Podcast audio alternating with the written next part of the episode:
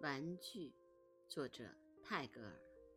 孩子，你真是快活呀！一早晨坐在泥土里耍着折下来的小树枝儿，我微笑的看你在那里耍着那根折下来的小树枝儿，我正忙着算账，一小时一小时在那里加叠数字。也许你在看我，想到。这种好没趣的游戏，竟把你的一个早晨的好时间浪费掉了。孩子，我忘了聚精会神玩耍树枝与泥饼的方法了。我寻求贵重的玩具，收集金块和银块。你呢？无论找到什么，便去做你的快乐的游戏。我呢？